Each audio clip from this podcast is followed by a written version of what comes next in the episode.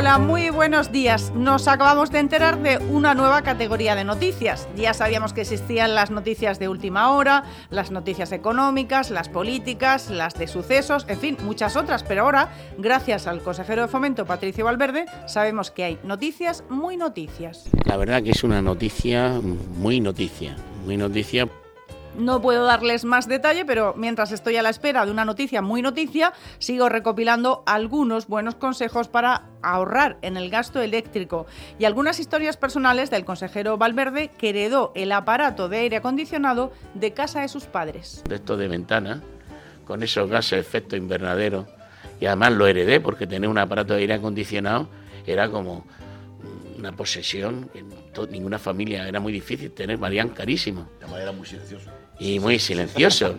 Entonces yo lo heredé de mis padres porque murieron y entonces me lo trasladé de mi casa a hacer un agujero en, la, calle impresionante, con la albañila en un andamio y no podía dormir con el ruido de esa máquina.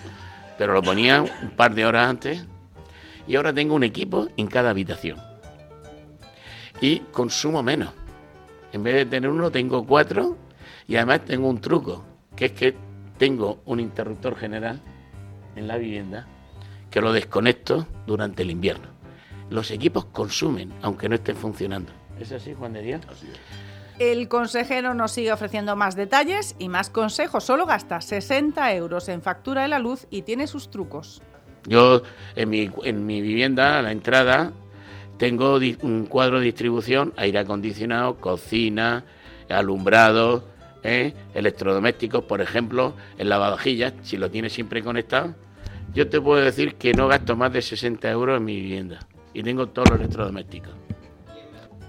Yo es que soy un fanático de la eficiencia energética y te puedo decir que, yo rastreo, eh, luego hace un, rastreo de, de, de, de cómo consume en casa y en el frigorífico tengo puesto a qué hora hay que enchufar cada electrodoméstico. Y hay programas de ocho horas o programas de verano. Lo conocéis, ¿no? Si no, un día os vendré y os daré una charla de eficiencia energética. Todavía más, el consejero nos recomienda el uso de LED y suprimir las luces de los pasillos. Yo digo, no, no, si vas de una habitación a otra, pues no tiene que la del pasillo. Además tengo unos LED puestos. Es verdad, ¿eh? Es ya, ya es obsesión. Por ejemplo, como no tengo pasillo para pasar de una estancia a otra, hay unos pequeños LED donde en vez de tener, eh, no sé, 20 vatios, pues tiene a lo mejor 2 vatios y con esos LED tú puedes pasar de un sitio a otro sin tener que tener alumbrado. En plena campaña electoral los políticos están más presentes que nunca. El alcalde José Ballesta prepara su lista, pero no la tiene cerrada. A de las elecciones, se van conociendo detalles de alguna lista. ¿Nos puede desvelar algo de la municipal? Sabemos que hay nombres que no van a estar muchas caras nuevas. Pues ya sabe usted más que yo. Bueno, pero Conchita, por ejemplo. Ya sabe usted más. Ah, bueno, sí, eso sí, sí, eso sí. Eso sí, pero vamos, es el único que por razones obvias, ¿no? Va en la lista, en la lista del Congreso de los Diputados y por lo tanto no podrá estar en la lista municipal. La campaña que hace estragos en las mentes de los políticos, en las nuestras también. Juan José Cortés, candidato del Partido Popular por Huelva, confunde los nombres. Lo grave es que confunde el nombre del líder de su partido.